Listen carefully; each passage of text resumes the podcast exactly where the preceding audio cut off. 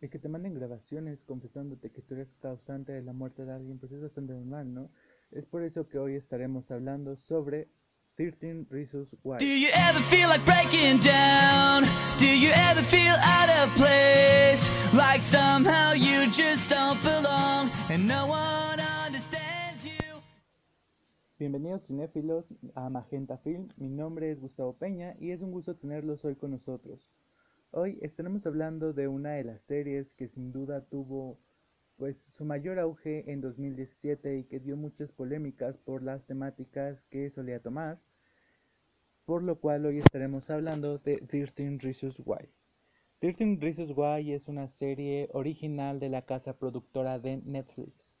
producida por Selena Gómez y inspirada en la obra de Jay Asher. Algunos de los eh, actores que han sido parte del elenco de la serie son Dylan Minette, Catherine Longford, Christian Navarro, Justin Pretensy, Annie Gravels. La serie actualmente cuenta con cuatro temporadas, tres de las primeras con 13 capítulos y la última entrega con 10 capítulos. La última emisión de esta serie fue en 2019. Eh, Parte de, los,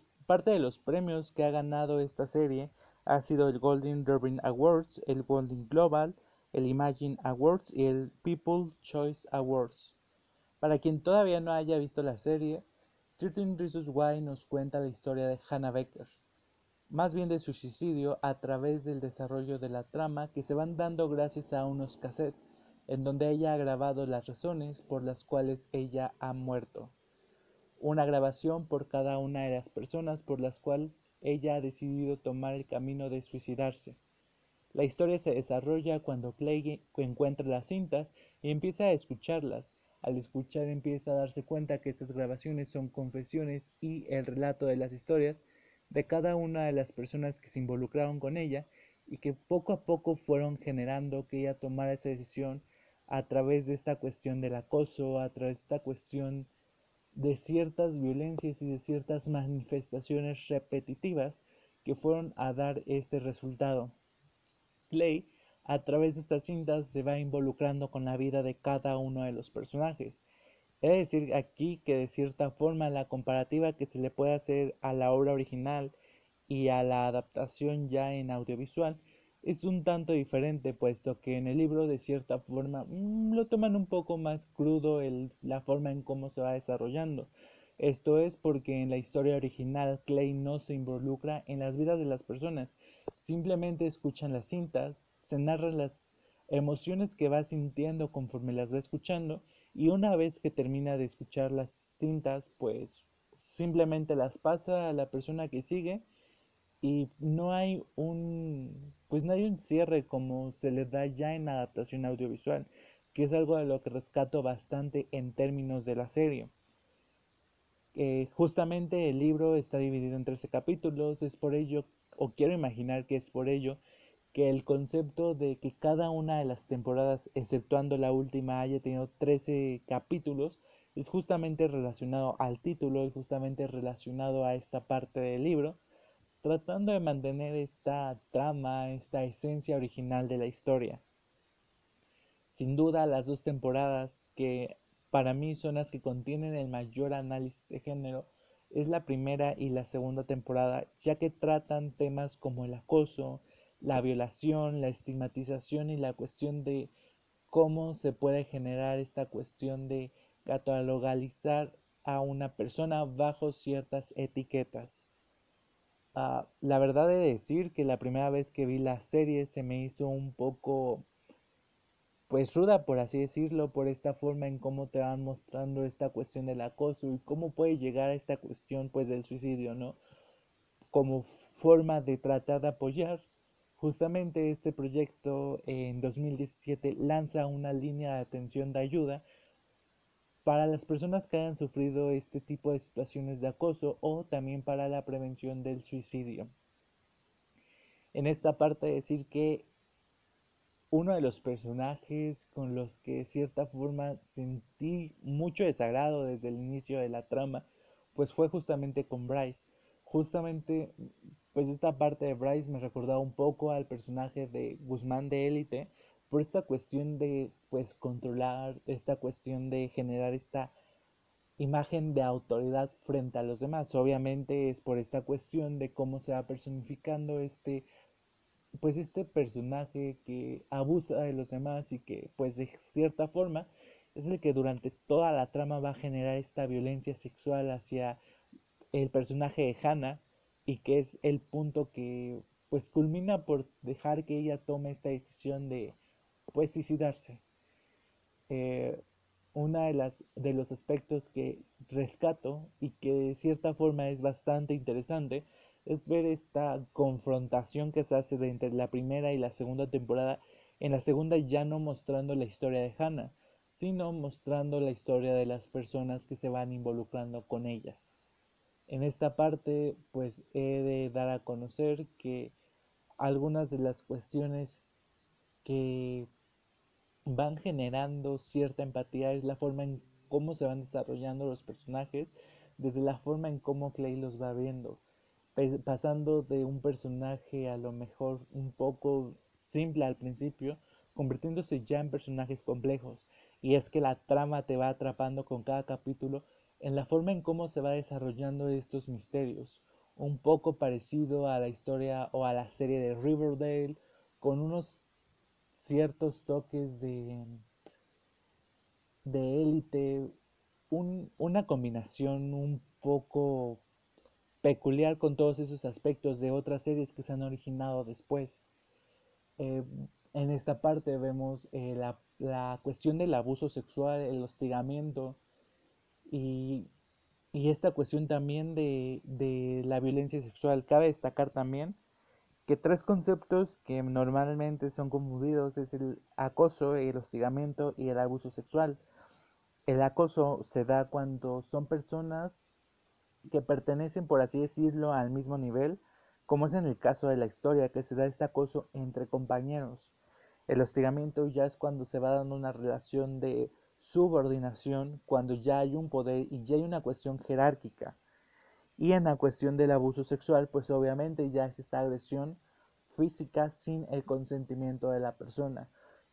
Y muchos de los problemas, muchos de los discursos que se manejan en esta historia justamente van englobados a estas dos categorías del acoso y del abuso sexual. El acoso generado a través del personaje de Justin, que pues empieza a inventar pues ciertos chismes acerca de que tuvo relaciones sexuales con Hannah y que pues es una chica fácil.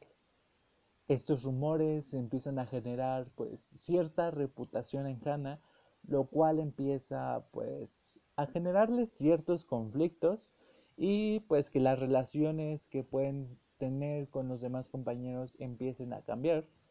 pues Tal es el caso también al principio del personaje de Clay, que aunque pues es evidente y todo el mundo se da cuenta que está enamorado de Hannah, pues por este tipo de actitudes pues cambia su forma de pues de ver a Hannah después de un tiempo, pues volviendo otra vez con ella, un cierto tipo de relación tóxica que se podría dar ahí entre ellos y en esta parte también cómo se va dando pues estas ciertas etiquetas al principio de cómo se le dice a Hannah que por ser una chica fácil se le denomina como una completa zorra. En el, cambio de, en el caso contrario de Bryce y de todos los chicos que forman parte del equipo de Liberty de fútbol americano, pues esta etiqueta se les reconoce como que pues son hombres, ¿no? El hecho de estar pues teniendo relaciones sexuales con diferentes figuras femeninas justamente por esta cultura patriarcal que tenemos en donde pues se glorifica de cierta forma la imagen del hombre. En esta parte también vemos pues dos matices acerca del abuso sexual. El primero pues ya en el escenario de Hannah, pues donde ya con esta cuestión pues ella decide intentar denunciar estas actitudes. Sin embargo, pues como siempre ha pasado no solamente en la serie, sino en la actualidad, pues no es escuchada y es más, es hasta cuestionada si de verdad fue una situación de abuso sexual o ella simplemente pues dejó que la situación avanzara y no hizo nada. En esta cuestión volvemos a ver esta pues falta de credibilidad en el papel o en las denuncias de la mujer lo cual ya traspasándolo a un contexto real vemos reflejado en la falta de denuncias que se ve a través de estos casos. La segunda, el segundo matiz que se ve reflejado es en el personaje de Jessica, el cual va siendo una trama totalmente distinta porque si bien fue violada, pues ella no lo sabe hasta que empieza a escuchar las cintas de cómo es que sucedieron las cosas. Justamente en esta parte es una cuestión en donde yo tuve cierto conflicto, justamente por esta cuestión de cómo se va dando este, pues este intercambio entre hombres, una mujer, como si fuera realmente un objeto cuando no lo es, como si fuera un objeto que puedes pasar cuando ya te aburriste o porque a alguien más le gustó, que es esta parte donde se refleja mucho el contexto de Jessica. También esta parte en cómo pues va tomando esta iniciativa de generar un club en donde pueda hablar con chicas que han pasado también por estas experiencias de violación. Otro de los aspectos que es muy interesante ver aquí y que también nos muestra la historia es este tipo de agresiones sexuales que se hacen entre hombres. Y justamente lo vemos reflejado en la segunda temporada cuando realmente no recuerdo el nombre del personaje pero cuando el chico que le saca las fotos a Hannah pues denuncia los casos de violación que se han dado entre los compañeros de del equipo de Liberty y pues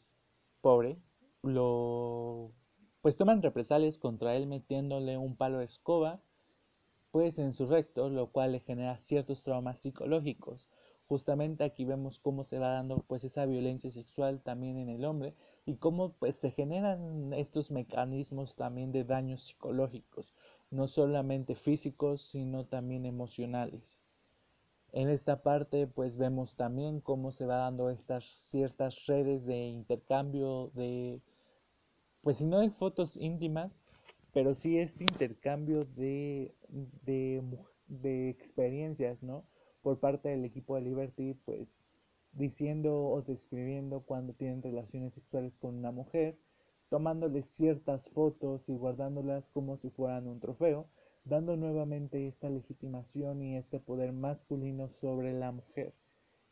Otra de las cuestiones que también es eh, pues bastante interesante es nuevamente esta estigmatización o estos estereotipos sociales en los que se vuelve a caer en esta historia cuando empiezan a haber estas discusiones acerca de quién tiene pues el mejor trasero, ¿no? Si Hannah o esta Jessica, generando pues ciertas discrepancias, generando ciertos conflictos que se van dando entre mujeres y lo cual genera que su amistad termine justamente por esta cuestión de pues los chismes, ¿no? En esta parte nos invita a pensar acerca de cuál es el papel social que también nosotros podemos tener, acerca de este tipo de actitudes y acerca de cómo se van generando pues estas cuestiones de violencia no solamente en hombres sino en mujeres a través de estas situaciones de acoso y cómo empiezan también, cómo también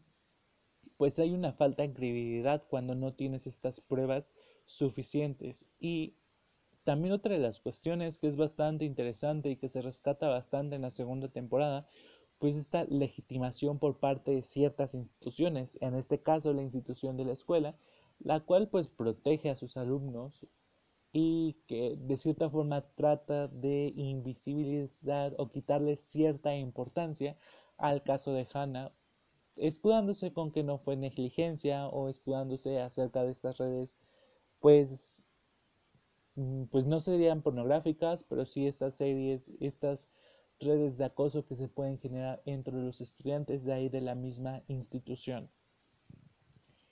Uno de los personajes con los que pues yo sentí cierta empatía y que puedo decir que ha sido mi personaje favorito en toda la historia es el personaje de Jessica, justamente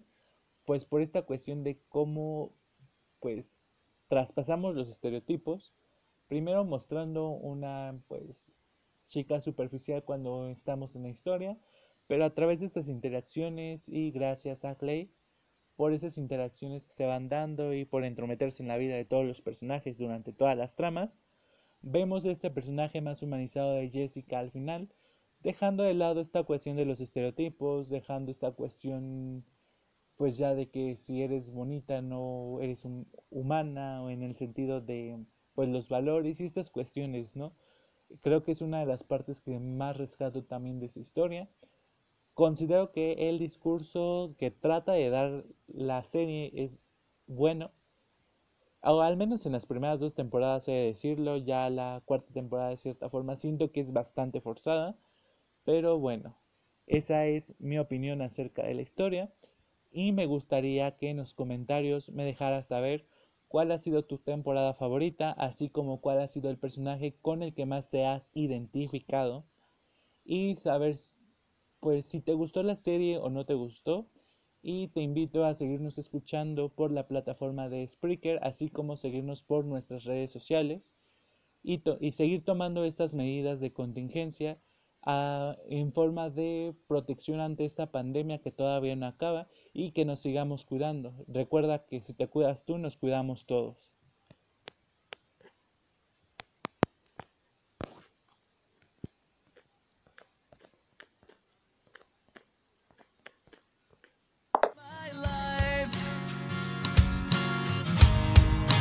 Welcome to my life.